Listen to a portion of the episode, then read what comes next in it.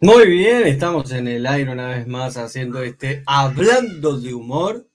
En el día de hoy, día lunes, 20 horas, como hacemos siempre aquí en Argentina, eh, depende de cada uno donde esté, lo puede estar viendo en diferentes horarios o lo puede estar siguiendo a través de Spotify. Así que, bueno, el saludo para todos y rápidamente vamos a saludar a nuestro invitado del día de hoy, Tony Canini. Tony, ¿cómo te va?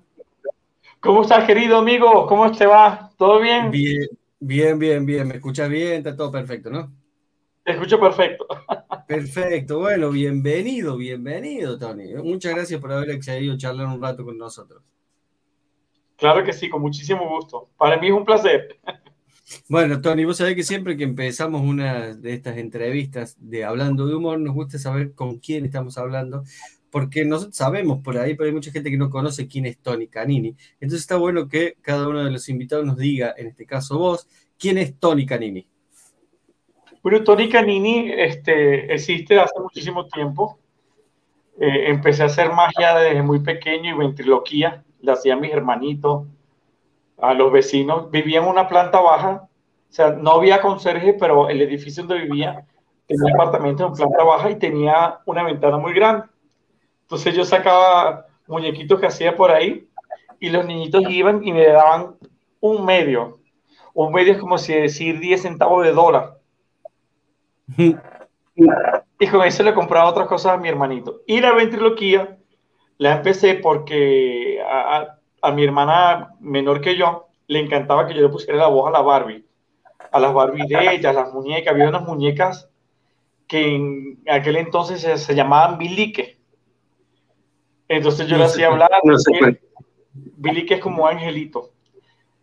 Ah. Después, después más adelante hice otras. Hice otras voces. Ella tuvo una Heidi, tuvo un monito. Déjame quitarle un momentito.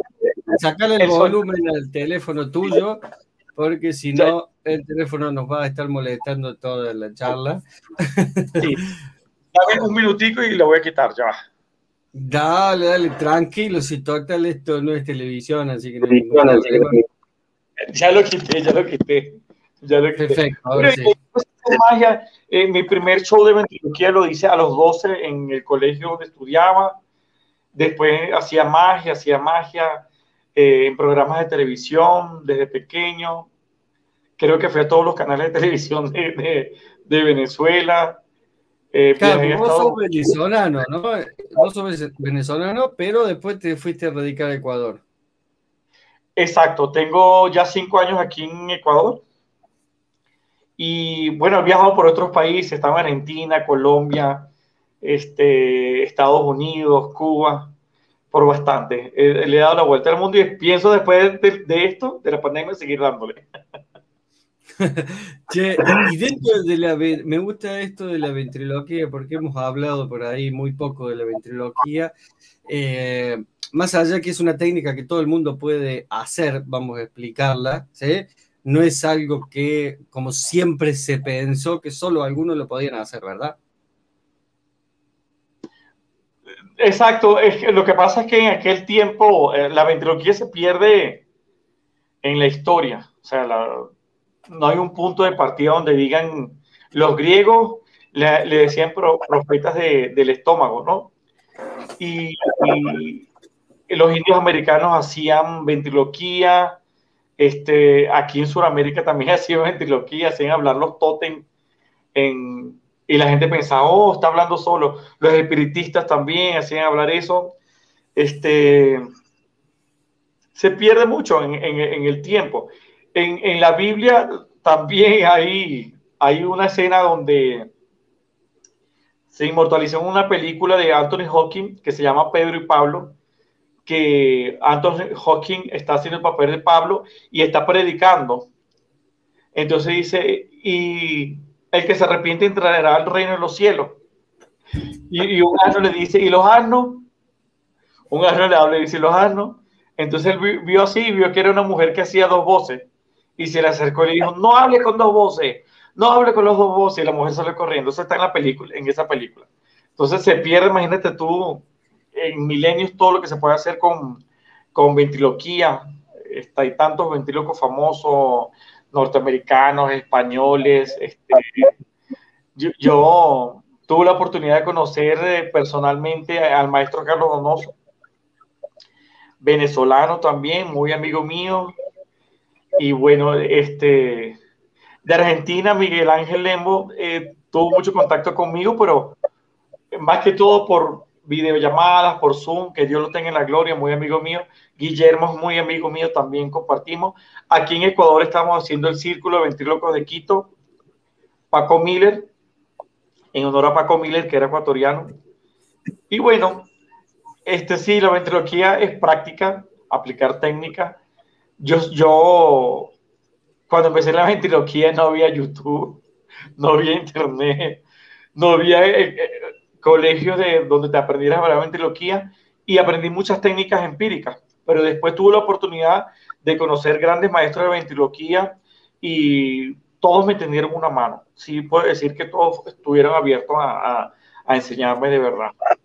Y bueno, una, vez, una vez, que ahora nos metimos en la ventriloquía, se me ocurre preguntarte por qué siempre estamos acostumbrados a ver ventrílocos o ventrílacuas, no sé si era así, pero que siempre están basados en el humor. ¿Por qué? Sí, Pienso que es porque eh, eh, eh, el show tiene más demanda. Tiene más demanda. Claro, hay ventrílocos que son cristianos, que está Coco y su pandilla, está muchos, hay muchos que, que hacen el, show, lo tratan de hacer más serio, pero siempre va a salir el humor. Porque pienso que si no lo hace con humor no tendría tanto impacto la ventriloquía. El muñeco a través de, de la comicidad, de las risas, de los chistes, de las ocurrencias, capta la atención del público. Entonces, yo, por ejemplo, actúo mucho para niños. Entonces, los, las rutinas que yo tengo son chistes muy sencillos. Como, por ejemplo, que el, el, yo tengo un pato que me dice que está triste porque Batman se casó y no lo van a dejar salir más de noche. La esposa, yo digo, pero Batman se casó, me dice, sí, se casó. Le pregunto, ¿con quién se casó? ¿Con Batichica? No. ¿Con Gatúbela? No con la Mujer Maravilla, ¿no? ¿Con quién se casó? Con Dora la Exploradora. ¿Cómo se va a casar con Dora la Exploradora? Sí, y tuvieron una hija y le pusieron batidora. Entonces, siempre, está muy basado en ese tipo de humor, es más, en, este del pie y remate, ¿no? Eh, eh, como si fuera un paso de comedia, ¿verdad? Exacto, totalmente de acuerdo contigo, sí, es así. Es así. A veces, por ejemplo, este, hay ventrílocos que nos hacen llorar con rutinas. Eh, el mismo Donoso tiene una rutina que la pueden buscar en YouTube, que los muñecos le dicen que si ellos van al cielo. Y él le dice al monito chiquito que no, porque los muñecos no tienen alma. Entonces el, el monoquini se pone bravo y le dice, mira, ¿sabe cómo es la cosa? No le haga caso, no sé, que ese no sabe nada. Aunque él no crea, él tiene alma y al darnos vida a nosotros nos da un pedacito del alma de él. Así que cuando él vaya para el cielo, nosotros también vamos a ir. Entonces, a pesar de que es muy cómico, tiene su parte también de, de profundidad espiritual. Él lo, hizo así porque, por ejemplo, Donoso era muy espiritual, era muy... Y Miguel Ángel Lemos también. Miguel Ángel Lemos, no sé si lo llegaste a conocer en persona ya. No. Excelente. Yo, yo no lo conocí en persona, pero compartí mucho con él y bueno, este, increíble la historia de él porque él fue eh, policía, entonces combinó, la ventriloquía con la policía. Y es increíble ver una persona siendo policía hablando con un muñeco.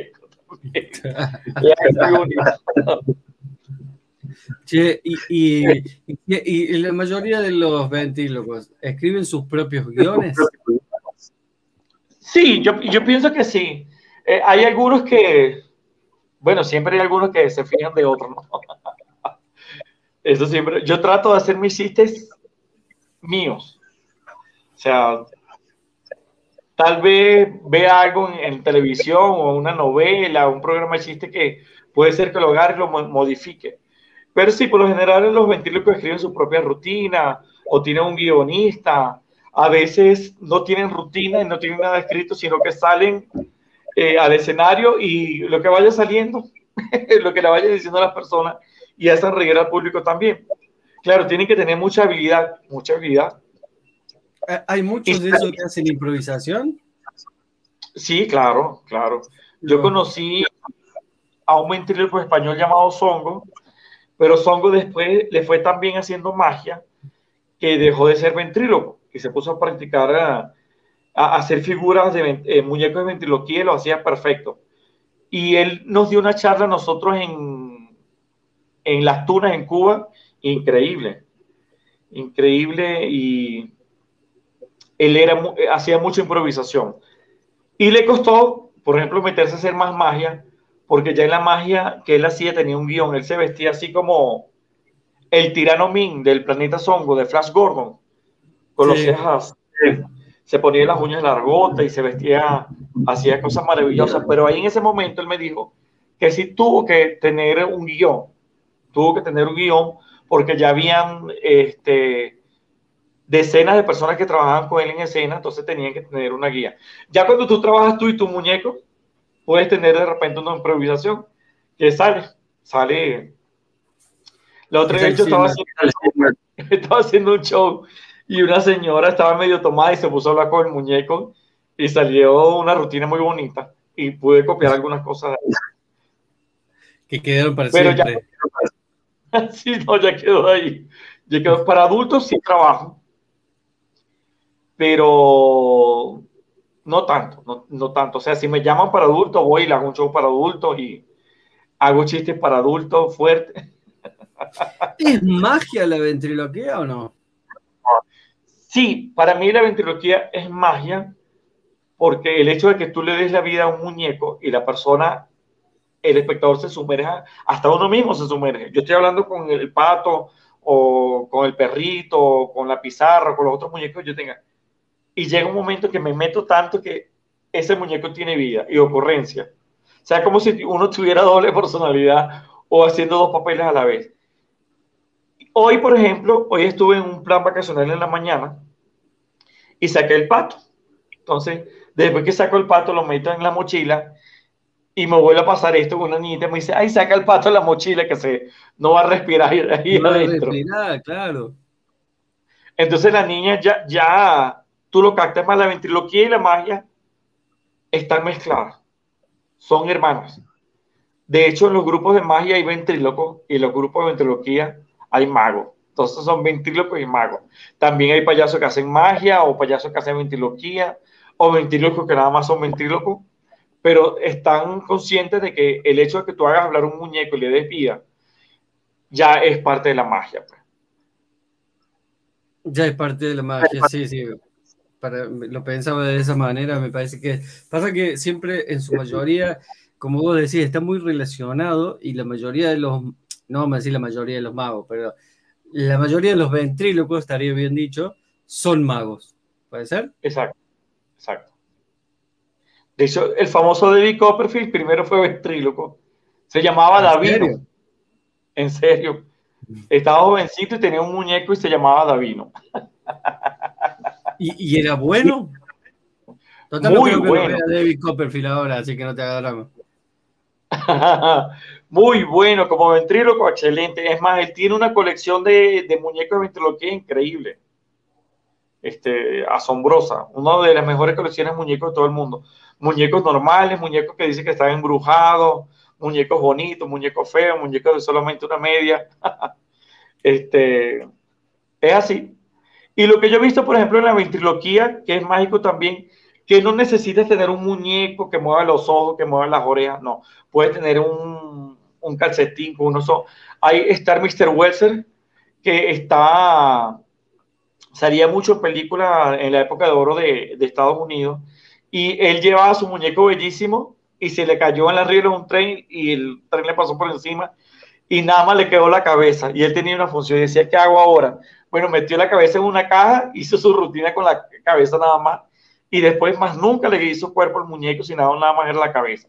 Y con la mano hacía, hacía el personaje, le ponía una peluca, unos piecitos y eso, y fue uno de los mejores del mundo. Además, hay una hay calle, una calle en Estados Unidos que, que está en honor de él. Y lo han comentado hasta en Los Simpsons, lo, lo, parodiaron. En Los Simpsons sale, eh, sale la parodia de él hablando así con la mano y con el muñeco. O sea, no es necesario tener un muñeco espectacular, que actualmente hay cientos de muñecos que son una maravilla, que mueven los ojos, las orejas, caminan solo, prácticamente son autómatas. Caminan solo. Sí. Hay, hay una, una, un mago que hizo ventriloquía un Got Talent y la perrita es una perrita, una chixu de eh, hocico corto. Entonces él agarró y dijo, bueno, se parece mucho a la otra que tiene hocico largo. Y le hizo un hocico electrónico. Entonces le ponía el hocico y la perrita, él movía por control remoto la boca. Entonces decía, ¿cómo está perrita? ¿cómo te va? Chévere. y le fue buenísimo, le fue buenísimo. Sí, sí, sí. y eso de la tecnología empieza ya a jugar un papel importante también en algún sentido. Sí, sí, claro, claro. Eh, este, tú puedes hacer una rutina que estás hablando con el muñeco y de repente dice, ah, no, yo me voy. Y el muñeco se queda hablando con la persona. Hola, ¿cómo estás? Menos mal que se fue. Él piensa que yo no puedo trabajar sin él y si puedo. Él es el que no puede trabajar sin mí. Entonces puedes hacer muchísimas cosas. La tecnología ahorita está hay máscaras de ventriloquía electrónica a control remoto, hay muñecos a control remoto, o sea, hay... Las posibilidades de la ventriloquía son infinitas. Igual que la pizarra que habla, puedes hacerle, puedes poner a hablar un paquete de naipes y hacer un dibujo, un paquete de naipes, a una camisa. Pensaba por ahí cuando, empezamos a meterle la ventriloquía, creo que todo el mundo en, algún momento de su vida hizo ventriloquía, al menos para jugar con sus hijos, ¿no? Cierto, cierto. De hecho, eh, mi papá hizo ventriloquía. Pero nunca por la casa. No, no, empíricamente. Eh, porque por la casa había un loco que se llamaba Loco Nelson. Entonces, él lo que hacía era perseguir a los niños. Entonces, cuando uno no se quería dormir, mi papá tocaba la puerta y decía, ¿quién es? Y decía, el loco Nelson. Y, y nos es el loco Nelson. Y yo salía corriendo, pero era él. Mi suegra, yo siempre la comento, es una ventríloco excelente. Mis cuñadas, mi esposa, ¿por qué? Porque ella va a una fiesta y hablan así y dicen, ay, mira cómo vino aquella vestida, qué horrible, ay, qué espantoso. Claro, porque no les lean la boca. Y entre ellas son expertas, pues. Parece un chiste, pero es verdad. ¿Existe alguna ley así que, que, digas, él es ventríloco y, él, y ella no? Ponele. Si vos eh, si haces ventriloquía y se te ve mover la boca, ¿sos ventríloco o no? Yo pienso que el que hace ventriloquía moviendo la boca no es ventríloco. Ventriloquía es el arte de hablar sin mover la boca o disimularlo lo mejor que pueda.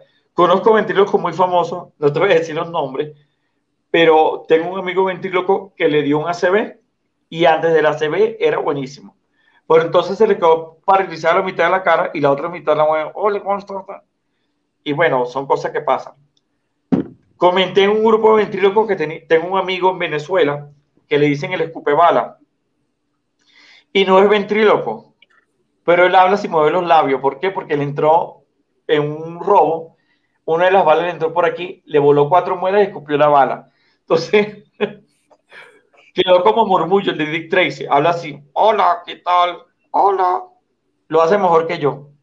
Pero el ventríloco tiene que usar las técnicas necesarias para darle vida al muñeco, llevar la atención del público hacia el muñeco, este, tratar de moverlo menos la boca, convencerse que el muñeco está vivo, hacer que el muñeco toque así, por ejemplo, la maleta. ¡Auxilio! ¡Sáquenme de aquí! Esa voz encajonada, ¿ves? Practicar. Ya yo tengo 50 años. Imagínate, el primer show lo hice a los 12. ¿Y, qué significa el humor en, en tu trabajo?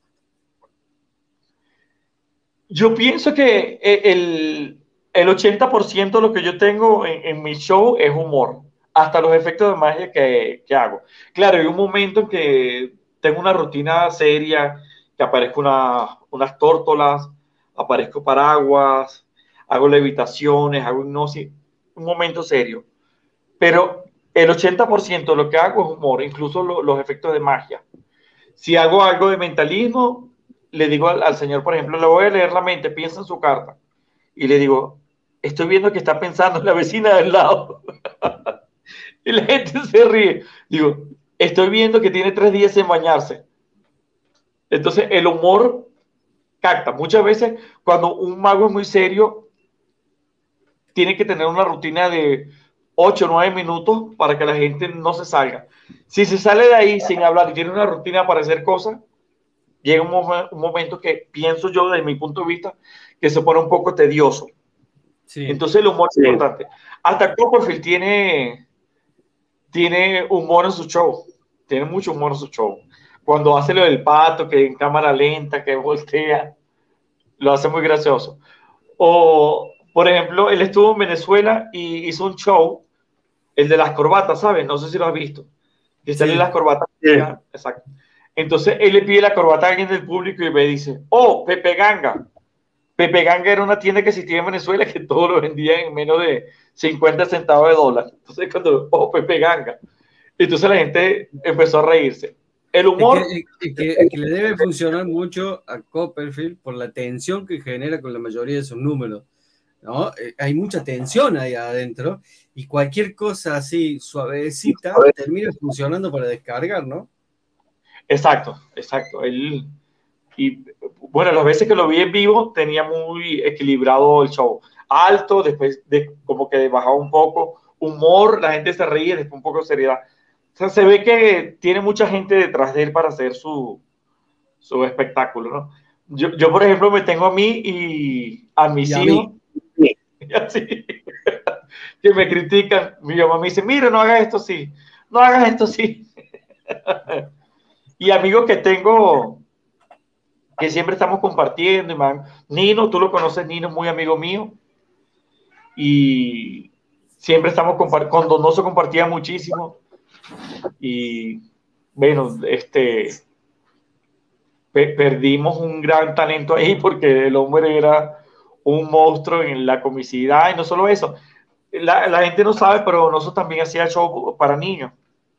De hecho, la primera vez que trabajé con Donoso fue en un festival que se llama, bueno, ya no existe, se llamaba Juvenalia y era de niños y adolescentes. Entonces, él hacía un show muy bonito con títeres espectaculares y hacía algo con un muñeco, tipo de ventriloquía infantil, buenísimo. Buenísimo. y, y, cuando empezaste vos, empezaste con la magia y, eh, y después te fuiste contaminando con el humor, me imagino, ¿no? Eh, Exacto. Hoy en día el humor, ya me lo acabas de decir, es el 80% de tu espectáculo y el 20% es más serio, ¿no? Exacto, exacto. Sí, sí, es así. Me fui. Aunque en mi vida yo siempre he sido medio payaso, ¿no?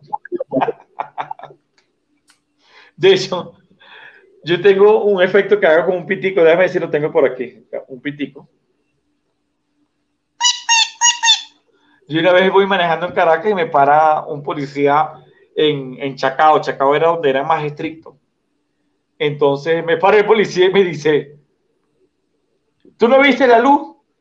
Y yo le digo, sí la vi. Y entonces, es que no te vi a ti.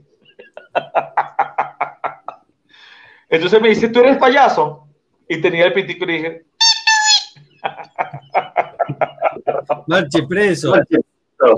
Después el policía se, no me multó, no me multó, se hizo muy amigo mío, pero le hice unos efectos con moneda y llamó por radio, aló, cambio, acérquense aquí a la plataforma 5. Y se acercaron a la plataforma 5 un poco de policía. Y estuve casi una hora haciéndole magia con cartas, con monedas, con Siempre cargo yo mi... Cargo esto, para arriba, para abajo. Aquí tengo... aquí tengo de todo, mira. Esto es mi... Vamos a decir mi bola zombie que la tengo así graciosa porque me gusta, me gusta si no está serio. Como, como un icono. Exacto, tengo pelotica, pañuelo, ¿qué más tengo de aquí? Tengo de todo. la pizarra. El mago siempre anda cargado. El pato. El mago siempre anda cargado. E-, esa es Margarita, que está ahí, es mi hija, que anda por acá. Por la casa. Vamos a ver, salúdala. Hola, Margarita. Qué bonita. ¿Tú cómo te llamas? Margarito. No, tú no te llamas Margarito. Ella se llama Margarita. ¿Cómo te llamas tú? Margarito. No, esta es la que se llama Margarita. ¿Qué va a decir ella de mí? Eres feo. Yo soy feo. Sí. ¿Qué tengo yo feo? Todo. ¿Cómo que todo? Mírame bien, ¿qué tengo feo? Tiene feo dos cosas. ¿Dos cosas cuáles? La cara y el cuerpo. Mire, ya Margarita, no le haga caso.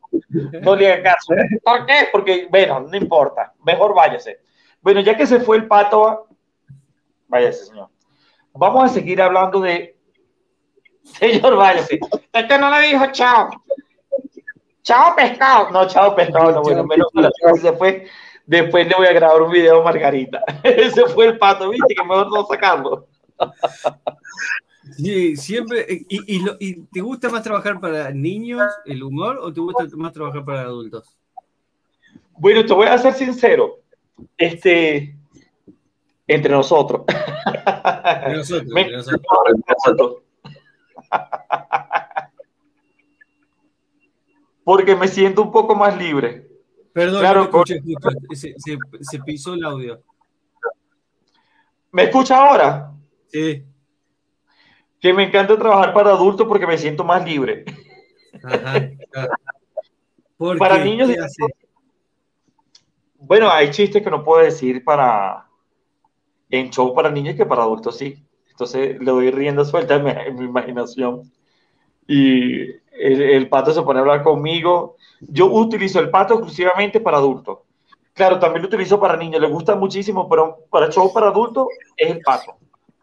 ¿Por qué? Porque es muy jocoso, Vino hija, vino hija a pedir el control del televisor. Esto es televisión en vivo, no encuentro el control. Debes estar en la pieza a buscarlo, hija mía. Bueno, hija, tu pieza si no jugar. Es la televisión moderna esta, es la televisión moderna. Decir que el perro lo dejé afuera, porque si no estaría acá también subido arriba mío. es verdad, es verdad. Es verdad. te da más libertad trabajar para adultos. Sí, yo para adultos puedo decir este, cosas muy picantes que para niños no lo digo. Para niños tengo un show muy controlado, no hablo de política. Lo máximo que digo es que yo soy feo. Y es verdad, entonces no tengo por eso. Entonces yo le digo a veces al pato, no, yo soy feo, pero mi esposa me quiere así. Y él me dice, ¿tienes esposa? Y digo, sí, tengo esposa. Y voltea y le dice, qué loca. Está bien. Y, con los niños se trabaja un poco más. Y también los niños tienen eso de, esa naturaleza de, estar buscándote a ver qué. Viste que ellos te tienen que decir algo y te lo dicen en vivo, ¿no? Exacto. Sí, sí, sí, es verdad. Eh, los niños son muy sinceros y te lo dicen, tac. Muy sincero. Muy sincero. Este, Tengo tantas cosas eh, con niños que me dicen, el, tocan el perrito, tocan el pato, o yo saco una, una palomita y me la pongo aquí y la palomita habla con los niños también, y ellos están convencidos que la palomita habla. Ya cuando tú llegas a eso, yo disfruto todo lo que hago. Actualmente estamos en planos vacacionales y lo estoy haciendo toda la semana. Y los fines de semana, estaba un poco parado por la pandemia, ya estoy haciendo eventos, ¿no? Eventos por Zoom, buenísimo porque he transmitido para España, para Argentina, para Colombia, para Perú, para Estados Unidos, para la India, para Jaipur transmití. En mi mal inglés, pero lo transmití. De hecho, yo, yo salí en un programa en Estados Unidos llamado Pepper and Frame en San Luis que tuvo récord de, de sintonía muchísimos años. Ya no está al aire. Entonces yo le decía, oye, pero a la gente le gusta. Y él me decía, es que se ríen de tu mal inglés. y yo pensando en mi rutina, no era el mal inglés, ¿no? O sea, hello, I'm glad to be here. I come from Venezuela. My first illusion is wear the red handkerchief así, entonces la gente se ría muchísimo, era por mi mal inglés. Bueno, ya en el final me gustaría hacerte la pregunta que le hacemos a todos los invitados que vienen acá a este programa, a este programa entre comillas, como se dice. Eh, me gustaría que me cuentes cuál fue tu mejor función y tu peor función. ¿De magia o de ventriloquía? En ese orden. No, la, la que vos más recuerdes, no importa si fue magia o ventriloquía. Bueno, este, de magia hice unos 15 años. Entonces yo hacía volar a la chica y cuando la chica, ella venía vestida así como este, Lady Gaga, venía vestida de Lady Gaga, fue unos 15 años increíbles porque llegó en limosina, la recibía Elvis Presley, Marilyn Monroe, eh, salía vestida de Lady Gaga bailando, yo hacía unas cosas de magia con ella, hacía que le hipnotizaba, la ponía en una camilla, hacía que volaba, y cuando estaba en la, la tapaba con, con, una tela grande, cuando estaba en el aire, quitaba la tela y no estaba, y ella estaba detrás del público vestida con, con su vestido de 15 años. Y, y, sufrí mucho porque yo la levanto y el que me ayudaba, como que se me olvidó llevarse la camilla y yo estaba dentro de la camilla y tenía que irse al otro sitio a vestirse. Y yo hacía así, me movía para otro sitio. Duré como 10 minutos. Con, con, con, ese efecto de la tela. Exacto. Concéntrese, persona. Concéntrese un momento, vamos a hacerlo bien. Y, y el hombre dormido, mi ayudante, hasta que se percató, no sé qué, qué le pasó. De repente se había comido o había olido algo muy fuerte. y hasta que lo hizo. Sudé como no tienes idea, porque además la mamá quería, de la quinceañera quería que le saliera todo perfecto. Todo perfecto. En Mentiloquía una vez saqué un muñeco que, una muñeca que tengo que se parece a Abel y los niñitos se asustaron. Y por más que yo le ponía colitas, lacitos, le pintaba los cachetes, la mejilla, todo. Siempre asustado. De hecho, estoy por cambiar a, a ponerle para un muñeco a ver si, sí resulta, pero no, no, no lo uso casi, no lo uso casi. Casi todos mis muñecos, los únicos que no he hecho yo son el pato y el perrito. Porque la pizarra la fabriqué yo, eh, la mandíbula de ventriloquía la fabriqué yo, los otros muñecos que tenía los fabriqué yo. Es más, mira, he he vendido muñecos como no tienes idea. Y he regalado muñecos como no tienes idea. Estaba con un muñeco y un amigo aquí me vio, oye, ese muñeco, bueno, eso lo hizo ahorita para empezar, véndemelo. Y yo, no vale, te lo regalo. Y actualmente lo uso, un amigo aquí. Muy bien. Muy ¿Y la mejor cuál fue? De magia. A ver. Bueno, mira, de magia una señora me abrazó, me besó, me dijo que era totalmente espectacular, que ella sabía que yo hacía magia de verdad, que era increíble cómo hacía borrar las cosas, que ella pensó que la magia no existía, pero conmigo existe la magia. Y además era una señora que era muy conocida en Venezuela, en la televisión venezolana, y el hecho de que ella me lo dijera fue increíble. Es más, después ella habló con amigos, me llevó a programas de televisión que yo nunca pensé en ir, porque eran programas altos. Después de eso, fui a todos los canales de televisión. Al único canal que no fui fue un canal del Estado, que se cansaron de invitarme, pero yo soy totalmente apolítico. Apolítico. Por el sistema político que hay en Venezuela, te voy a ser sincero, no se la lleva conmigo. Entonces, yo trabajé en un canal llamado RCTV, salía en programas, siempre me llamaban, y cierran el canal y le dan ese, le dan esa frecuencia a un canal del Estado. Hacen programas infantiles y me llaman. Preferí no ir, preferí no ir. Y me gané muchos enemigos por eso, ¿no? Este, ese show donde la señora se acercó y me dijo, eres mago, qué increíble, qué hermoso, qué fabuloso, me encantó.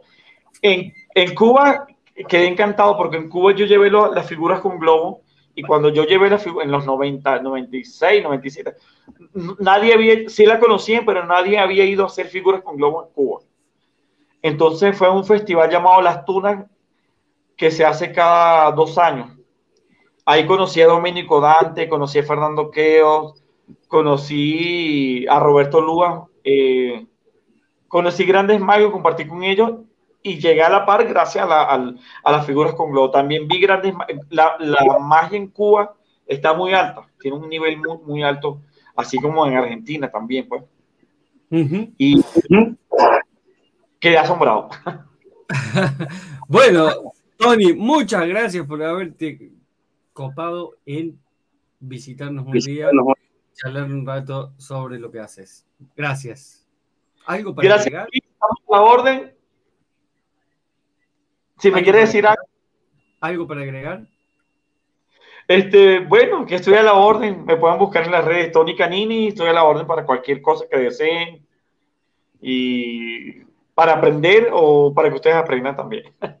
Eh, muy bien, muy bien. Y si algún momento venís para el lado de Argentina, no te olvides de avisarnos, ¿eh? Seguro te voy a avisar.